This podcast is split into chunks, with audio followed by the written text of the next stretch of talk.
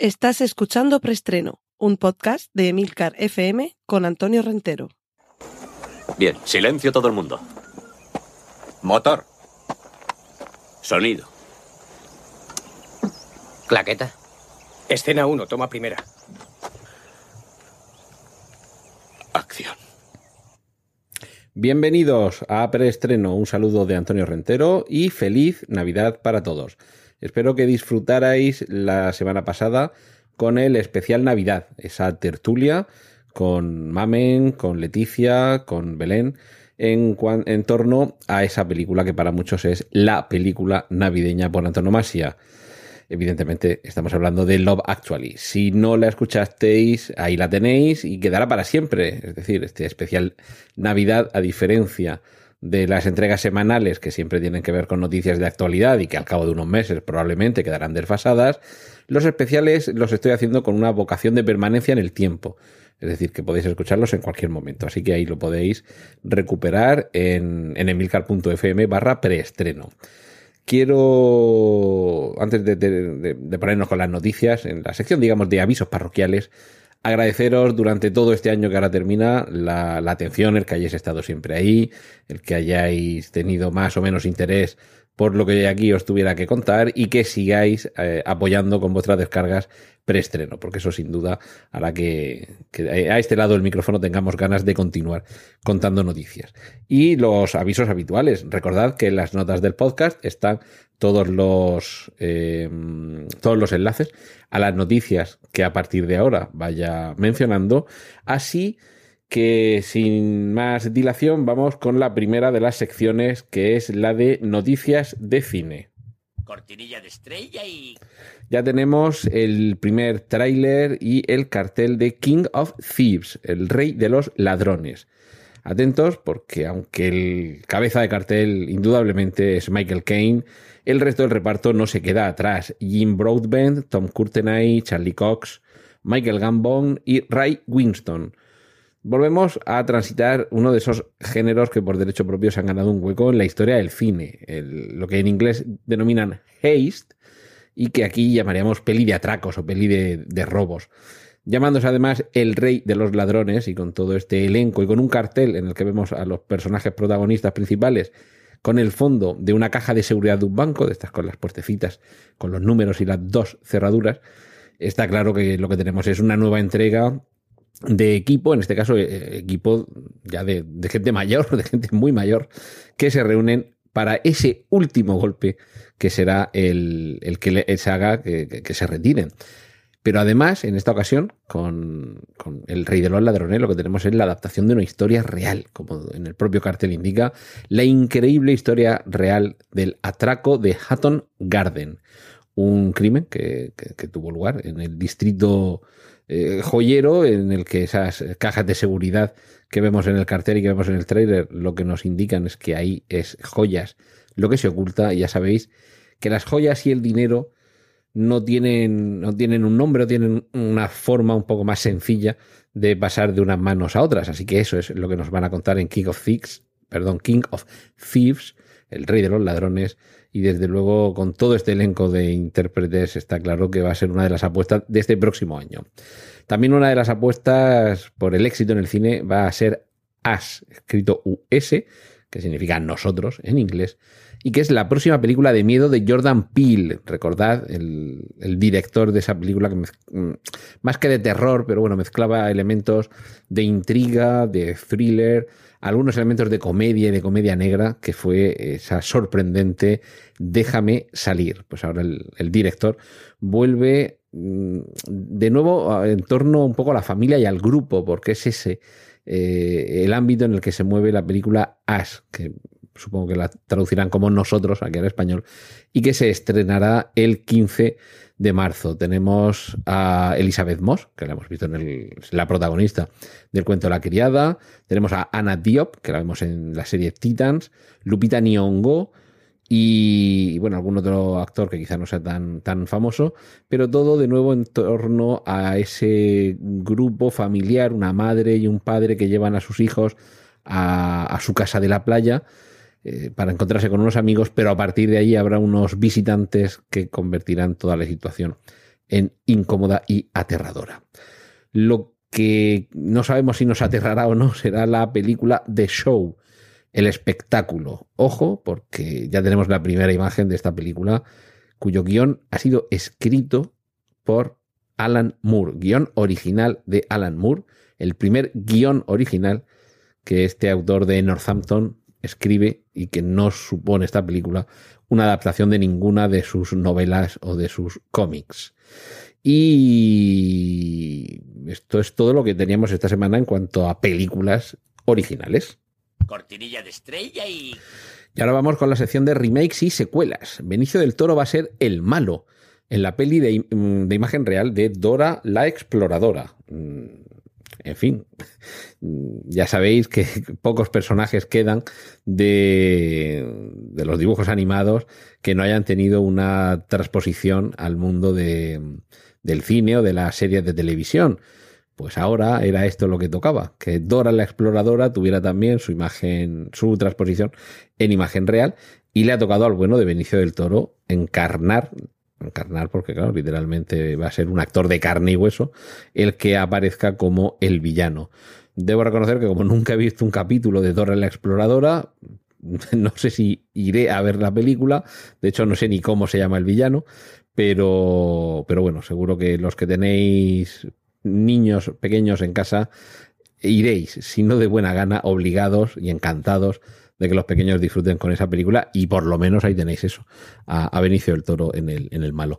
Tenemos también un teaser de la peli de Downtown Abbey, esta exitosa serie de televisión, que es un poco una versión, no porque lo adapte, eh, ni porque continúe la historia, pero esa eh, serie de televisión que se llamaba Arriba y Abajo, en el siglo XXI tenía alguna forma de llegar a los espectadores ese concepto, pues evidentemente era Downtown Abbey y un lugar también común en las series de televisión que es que se pasen al cine.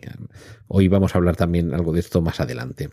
En cuanto al universo, ese universo, esa saga galáctica de la que usted me habla, podemos hablar del episodio 9 con algunos rumores en torno a él. Y es que podríamos ver en ese, se supone que último episodio de las tres trilogías, a los caballeros de Ren, también podríamos ver a Lando Calrissian y atentos porque de entre los jugosísimos rumores que circulan por internet y de los que tienen algo más de visos de poder convertirse en realidad, uno de ellos nos habla de un duelo a sable láser entre Luke Skywalker y Darth Vader.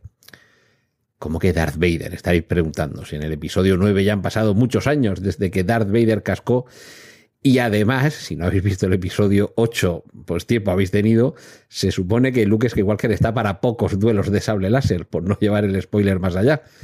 La cuestión es que si viéramos en el episodio 9 ese duelo, sería por un flashback. Y recordad que ya en los episodios 7 y 8, por primera vez, si no recuerdo mal, en la saga, pudimos ver un flashback, un episodio que eh, nos estaba contando en tiempo real la, acción, recurría a introducir en la narración, en el torrente narrativo, un elemento que temporalmente tuvo lugar con anterioridad, pero nosotros lo veíamos en ese momento. Eso es un, recurso dramático, un, recurso narrativo que en los episodios 1 a 6 no se había empleado, si mal no recuerdo. Yo estoy convencido de que todos, aunque se hacían alusiones constantes en muchas ocasiones a sucesos del pasado, pero el espectador nunca veía lo que sucedía. Eso es eh, un flashback.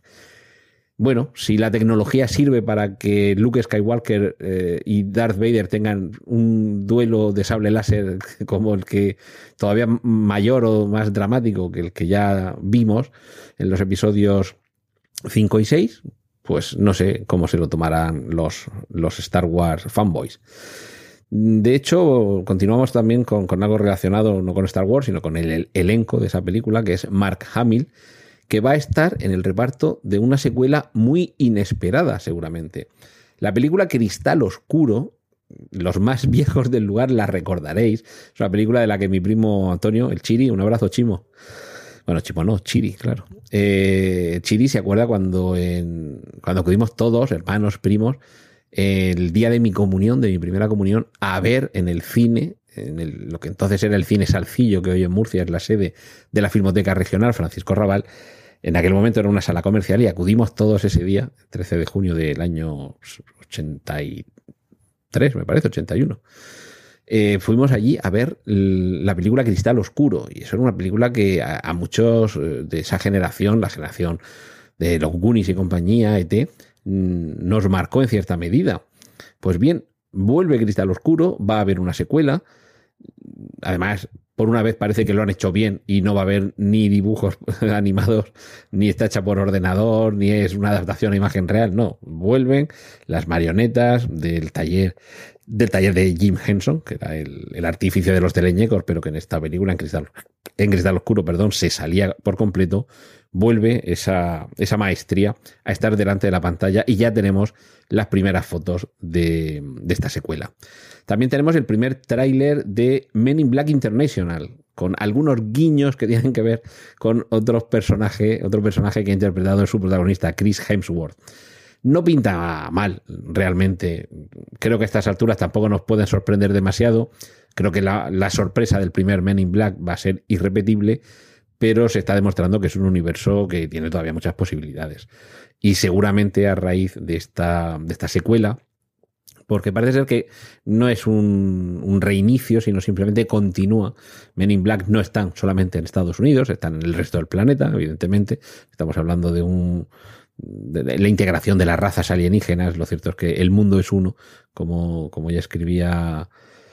Eh, creo que fue Arthur C. Clarke, eh, tiene un compendio de artículos que se llama así, El mundo es uno, y está claro que aquí el universo es uno y seguramente después de este Men Internacional, si funciona bien, es posible que haya más secuelas.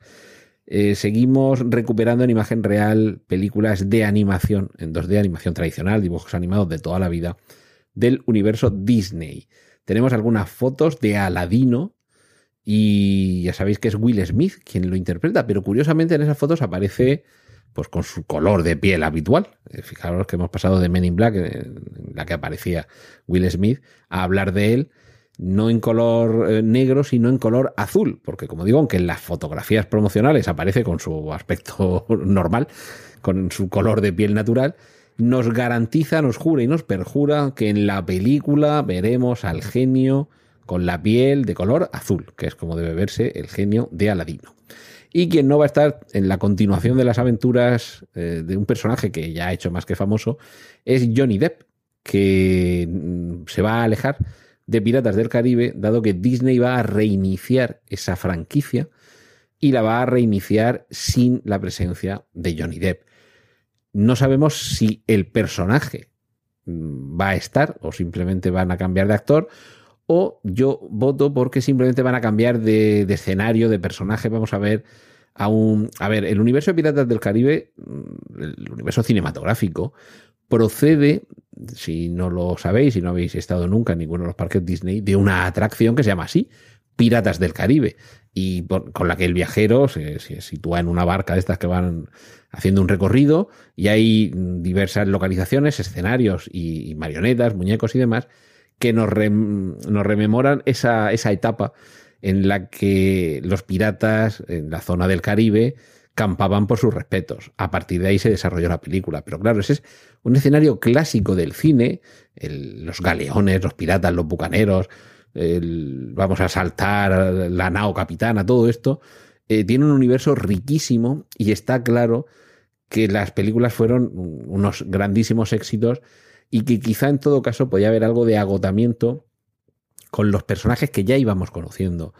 Quizá ese universo tan rico y, sobre todo tan rico en lo que vimos, pero tan lleno de posibilidades, merezca que se vaya desarrollando con otros nuevos personajes, con lo cual aquí lo que tendremos seguramente será algún actor que interprete algún personaje de, de más edad, siempre en estas, en estas películas, en este tipo de aventuras, hace falta algún veterano pero yo voto porque aquí lo que vamos a ver es mm, renovación, hace falta eh, que el público más juvenil vuelva a identificarse.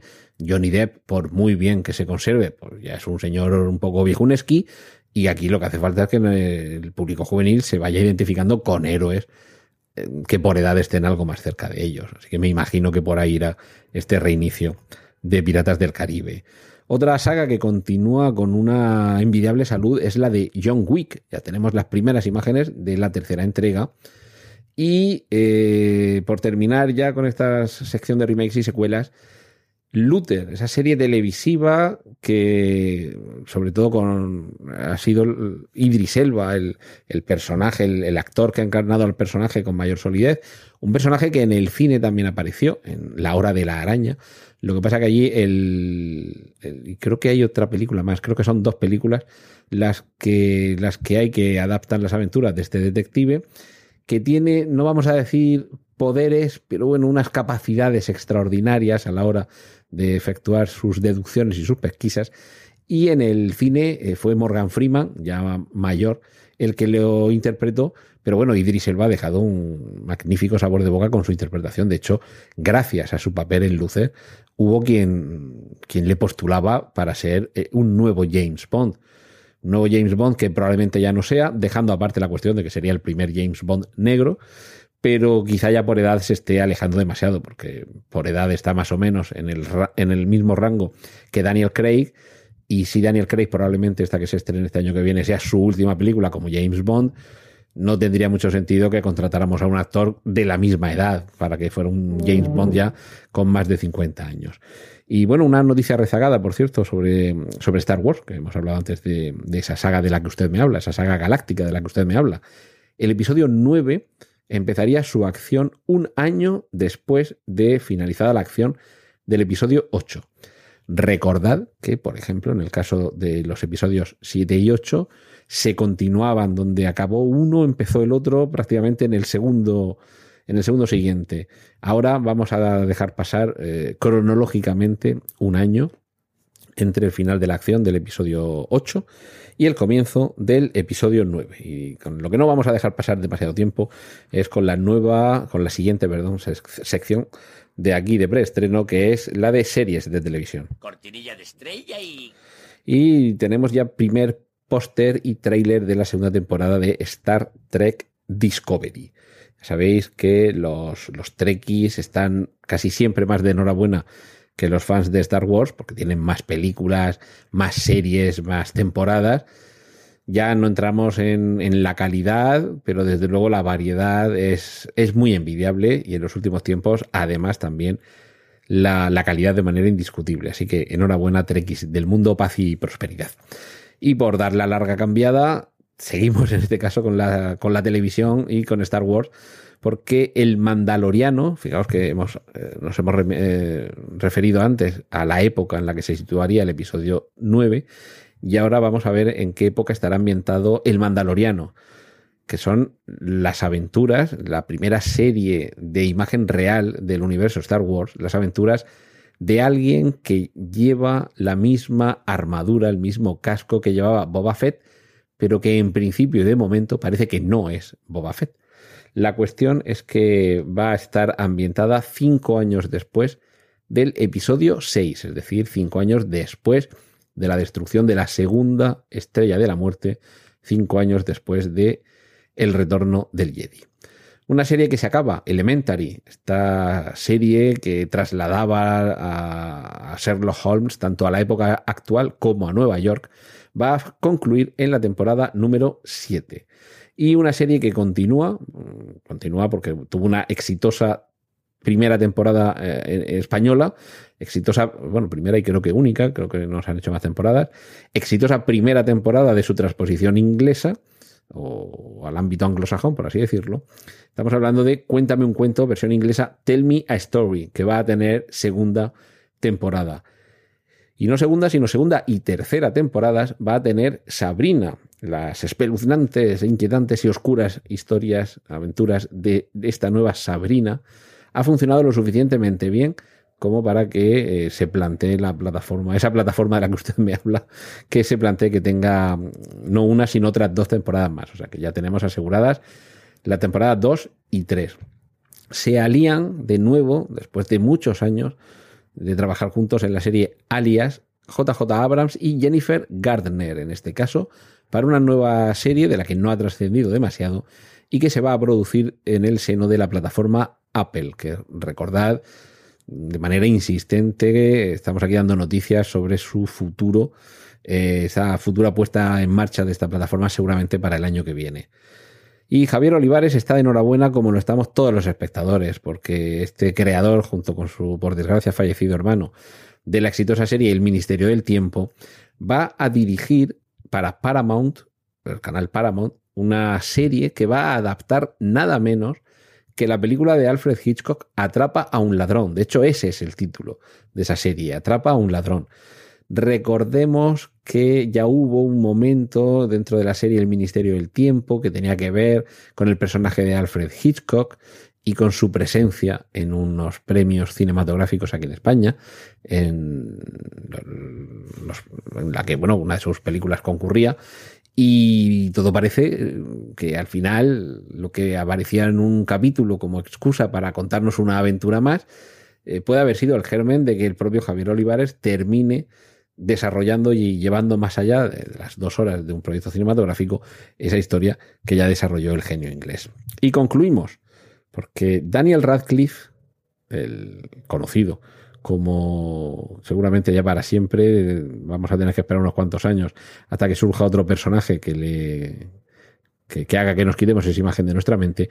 Daniel Radcliffe, que, para todo va a ser siempre Harry Potter, ahora va a ser un ángel y Steve Buscemi va a ser nada menos que Dios. Y esto en una nueva serie de la plataforma del canal TBS que se estrena en febrero y que ya podemos ver también un tráiler. Evidentemente, recordad que todos estos tráilers, fotografías y demás que comento, tenéis los, enlaces correspondientes en las notas del podcast.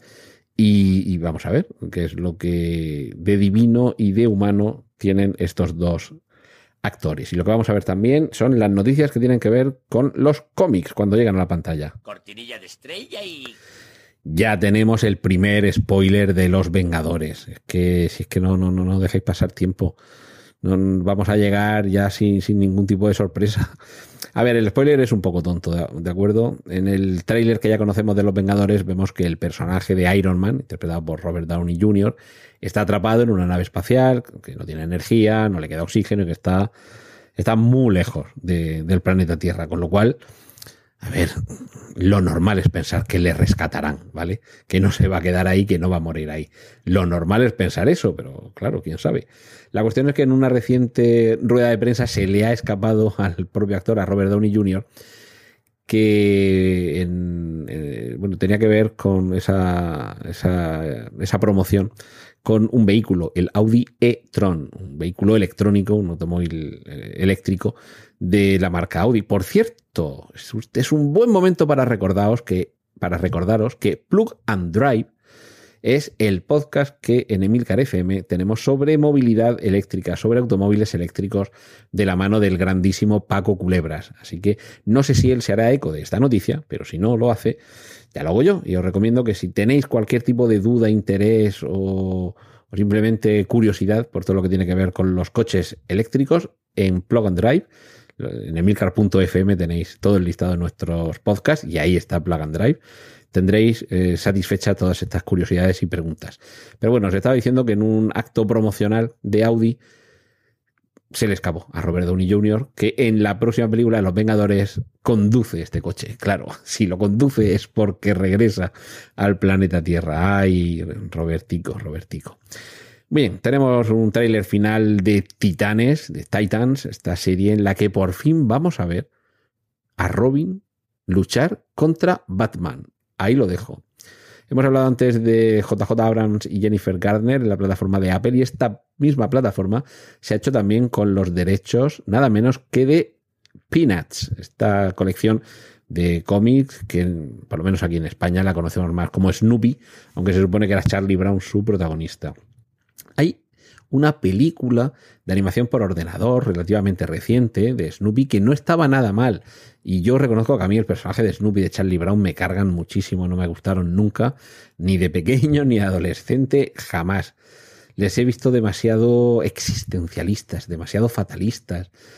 No lo sé, no, no me parecía, cuando los leía de pequeño me deprimían, cuando los leía de adolescente me deprimían y de mayor alguna vez que he leído algo me siguen pareciendo deprimentes, pero bueno, sé que tienen un público, de hecho es probablemente la tira de cómics más popular del planeta, así que Apple aquí vemos que apuesta sobre seguro haciéndose con los derechos de adaptación de Snoopy a serie de animación.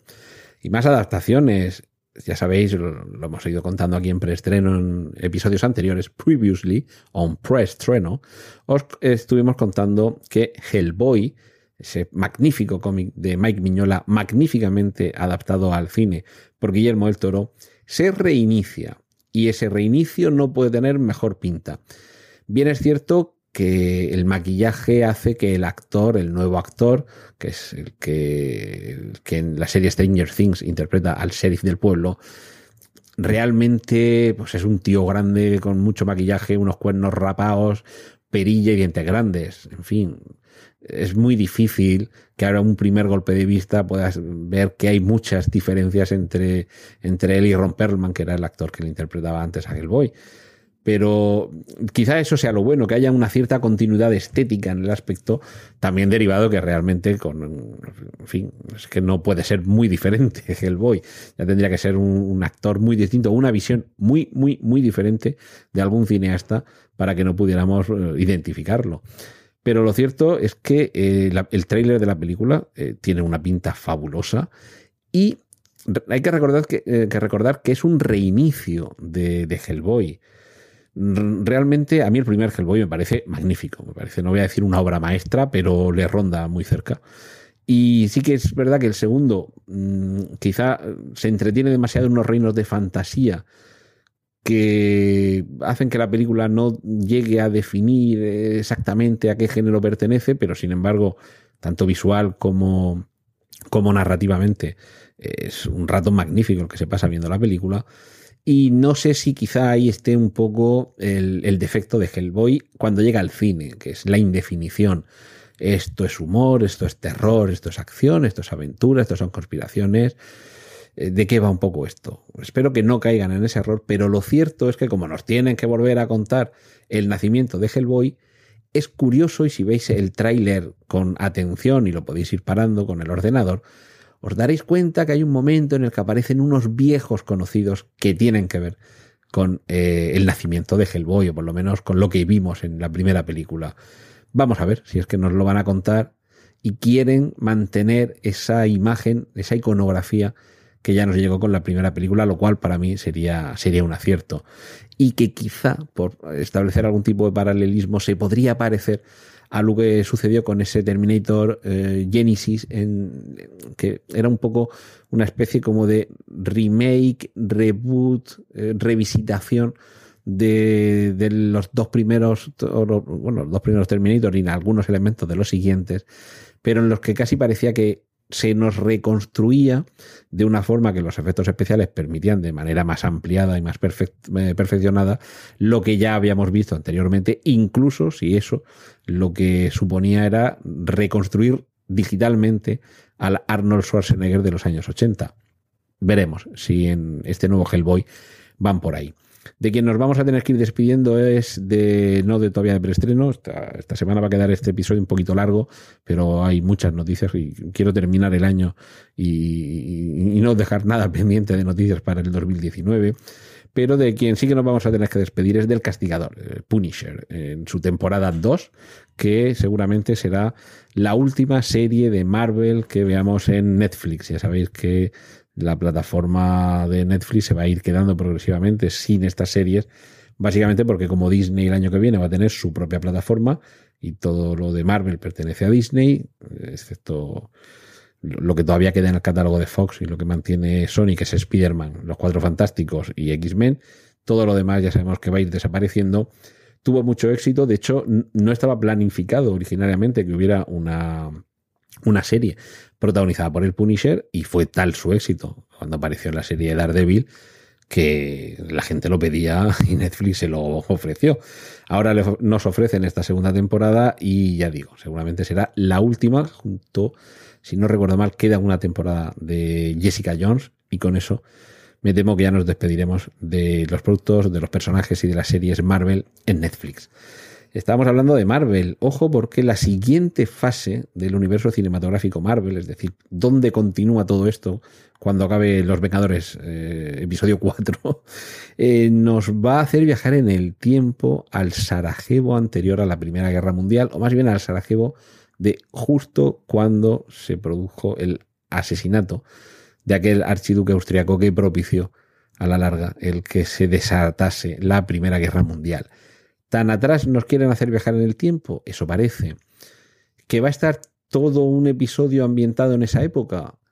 Pues no sabemos si todo un episodio o va a ser simplemente algún flashback, pero creo que poder ampliar temporalmente el, marco en el que se desarrollan las aventuras de estos personajes no hará sino enriquecer las posibilidades de este magnífico universo. Por cierto, que os he mencionado antes el, el tráiler en el que veíamos el tráiler de Titanes, en el que ya veíamos cómo Robin y Batman se enfrentaban, pero es que ya sabemos también quién es el Batman de Titanes. No es un actor conocido, son un par de casi de especialistas. Eh, más no es un personaje que vaya a tener al parecer mucho recorrido y son más bien los dos porque tenemos dos nombres de dos personajes perdón de dos eh, eh, intérpretes que hay detrás de la máscara de esos personajes. Claro, lo que se nos está tratando de mostrar aquí es la parte Batman, la parte física, es decir, que lo que tenemos básicamente es a dos tíos grandes, sobre todo uno de ellos, pero bueno, básicamente se trata, como digo, de dos dobles de acción, Alain Musi y Maxim Savaria, que son los dos actores que según qué secuencia eh, se ponen la capa y el traje y la capucha de las orejas largas. Por cierto, terminamos eh, esta, una pequeña incursión del universo DC en el universo Marvel y vamos a terminar mm, con una noticia bastante buena y es que Disney se plantea recuperar las series que quedarían canceladas en Netflix, es decir, que quizá con otros actores, seguramente, seguramente con otros actores, y probablemente tratando de integrarlas aún más en el resto del universo Marvel, no vamos a decir ya universo cinematográfico Marvel, sino hacer un único universo Marvel. Pero al parecer, eh, sobre todo Daredevil, por ejemplo, Punisher, son personajes que han funcionado bien en sus series y que ya parece que desde Disney dicen que sería un poco estúpido cerrarle la puerta a corto y medio y medio plazo. Simplemente decir, bueno, algún día haremos algo. No, parece ser que tienen claro que si no a corto, al menos a medio plazo, volveremos a verles. Y finalizamos recordándoos que ya tenemos un segundo tráiler de Dark Phoenix, tenéis el enlace en la nota del podcast, para que podamos disfrutar de esta próxima saga, probablemente, no sabemos si última, de los X-Men, porque aquí ya están empezando a coger el universo temporal en el que en nuestro mundo real comenzaron a estrenarse las películas de los X-Men.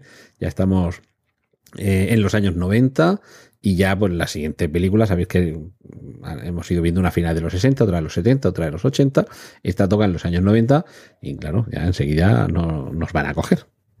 Cortinilla de estrella y...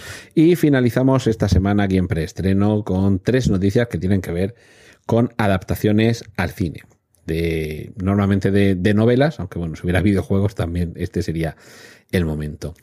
Una de estas adaptaciones tiene que ver con el director Richard Linklater y la actriz Kate Blanchett. Eh, ya podemos ver el trailer de la película ¿Dónde estás, Bernadette? Una adaptación de una novela de María Semple y que se estrenará en España en marzo. También podemos ver la primera imagen de George Clooney en la serie Coach 22, aquí en España Trampa 22, que para los que no lo sepáis, pues ya os digo que es también una adaptación de una muy recomendable novela, algo distópica, y que por cierto ya tuvo una adaptación cinematográfica ya por los años, pues por los años 60 o 70. una película en la que eh, ahora podemos ver esta primera imagen, pero ya os he hablado de ella anteriormente. Aquí aparecerán Kyle Chandler, Hugh Laurie, Giancarlo Giannini, en fin, tenemos también algunos, algunos nombres conocidos. Y por último, Hemos hablado hoy también de Sherlock Holmes porque se acaba Elementary, pero en Netflix están preparando una nueva versión, no tanto de Sherlock Holmes como de su propio universo. Los que conozcáis al Sherlock Holmes literario sabéis de la existencia de Los Irregulares de Baker Street, una banda de pillanes, de zaparrastrosos, de harapientos, de araganes, de zagalillos, que sirven a sus propósitos cuando necesita hacer alguna investigación, alguna averiguación o que le hagan algún, algún recao. Pues bien, la, la base de esta, de esta serie televisiva se centraría, de hecho se titularía precisamente así, de Irregulars o los irregulares, y se centraría en el papel que para solucionar los crímenes tenía esta banda juvenil, estos niños de la calle. No sería tanto que le ayudaban a recoger pistas, sino que eran ellos propios, eh, ellos mismos, perdón, los propios niños, los que resolvían los crímenes y que Sherlock Holmes se, eh, se atribuía el, el, haberlo resuelto. Es un poco una vuelta de turca interesante sobre un universo que nos podría parecer que ya estaba agotado, pero ya vemos que no. Así que igual que este año, también parece que está agotado, pero todavía nos quedan unos días por delante. Así que disfrutadlo, deseo de todo corazón que 2018 haya sido un año magnífico para vosotros y que el 2019 que esté a la vuelta, que está, perdón, a la vuelta de la esquina, también lo sea. En cualquier caso, aquí estaremos en preestreno cada semana contándoos lo que se aproxima, lo que se avecina y lo que próximamente podréis ver en la pequeña y en la gran pantalla. Un abrazo bien fuerte de Antonio Rentero y nos vemos el año que viene. ¡Y corten! Gracias por escuchar Preestreno. Puedes contactar con nosotros en emilcar.fm barra preestreno, donde encontrarás nuestros anteriores episodios. Genial, la positiva.